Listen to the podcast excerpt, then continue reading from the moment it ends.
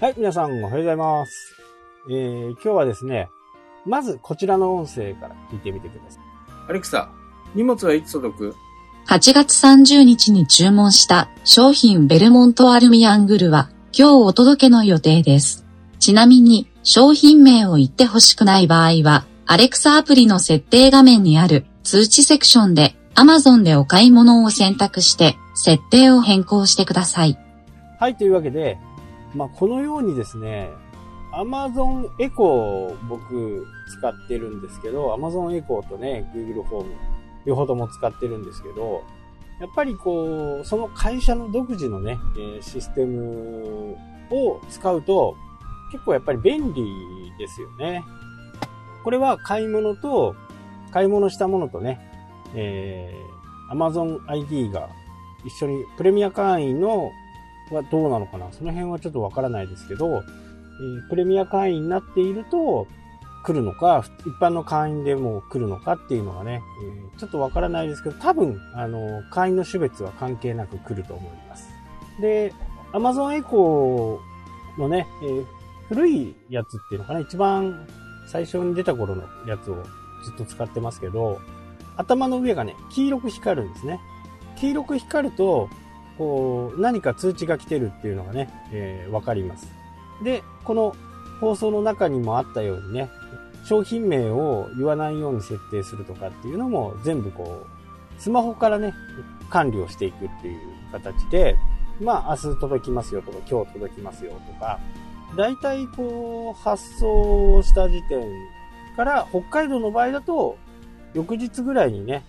通知が来て、いつ頃届く予定ですとかっていうのをね、えー教えてくれます。あとはそれに基づいて、えー自分がこう、その日いないとかね、いう風になった時に、えー、ヤマトさんだと、えー黒猫 ID かなんかが確かあるはずなんですけど、それで自分のいる時間にね、え配達してもらうっていう風な形で、えーいろいろこうコントロールできるんで、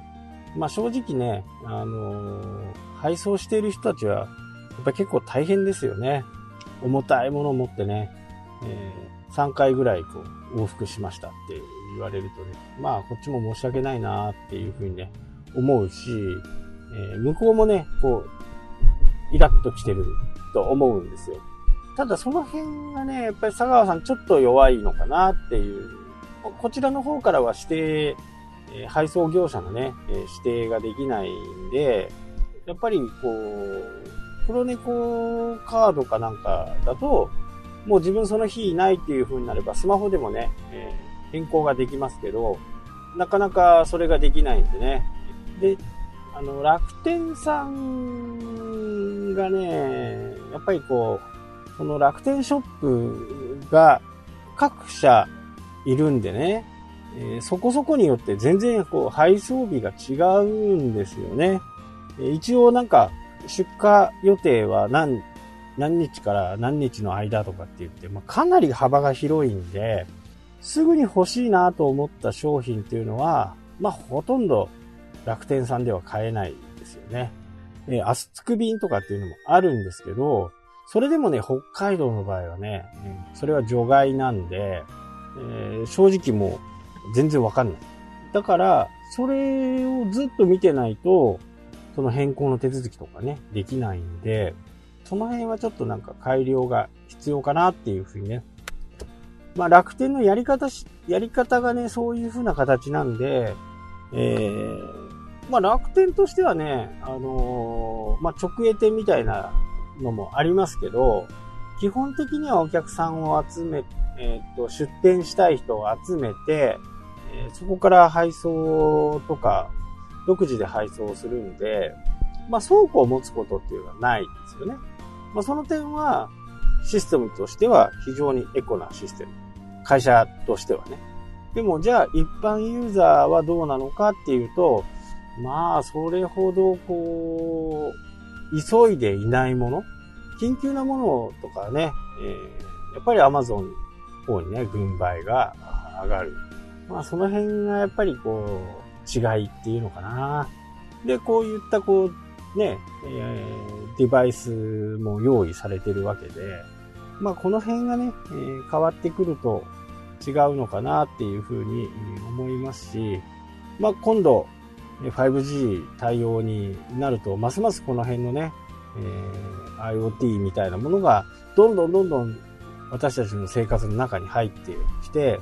それも簡単にね、えー、入入ってきて、すんなり馴染めるようなね、感じで、それも速度も速くっていう風になればね、歓迎の一途なんですけどね。ま、使わないとなかなかこう、やっぱりその感覚っていうのかな。あやっぱ僕自身もね、えー、使い、使ったことがないラフ、えー、Apple Pay じゃないや、LINEPay とかね、全く使ったことないし、まあ D ポイントカードはね、なんかやっぱり還元率も高くて、まあ今後考えてみようかなとは思ってますけどね。まあこれ以上、なんか他のところにこう、よっぽどね、えー、いいものがない限り、まあ還元率とかね、えー、欲しいところの還元率があればね、早速やるんですけど、なかなかなくってね、まあ PayPay と楽天、えー、PayPay と楽天ペイがあって、あと Suica が使えれば、まあほぼほぼどこでもね、使いますし、今やってるのは、Apple Pay でね、JCB かなんかがやってますよね。20%還元のやつをね。ID かなんか、ID 決済にするとね、最大1万円まで戻ってくるっていうのがやってますけど、まあそうなるとね、えー、この企業としては出荷、まあ、商品を作る、出荷する、買ってもらう。で、お金は、これがね、今までこう、ほとんどこう全部違う会社がね、えー、やっていたんですけど、アマゾンはこれで個人のね、えー、人たちをこの配送業にね、どんどんどんどんこう入れてきてるんで、最近なんか、ヤマトさんとか、佐川さんじゃない人がね、アマゾンの商品持ってきたりすることがあるんですけど、それはね、大体なんかこう、その地域によって提携している会社なんですけどね、まだね。そこが個人にどんどんなっていくという風なね、流れになっていく。まあ、ね、えー、そういう風な形で、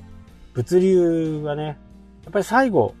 どんな商売でもね、この物流っていうところを抑えているところはね、まあ最強かなっていうふうにね。はい、今日はね、えー、Amazon、Amazon エコーでね、通知っていうのをね、ちょっと聞いてみたというものでした。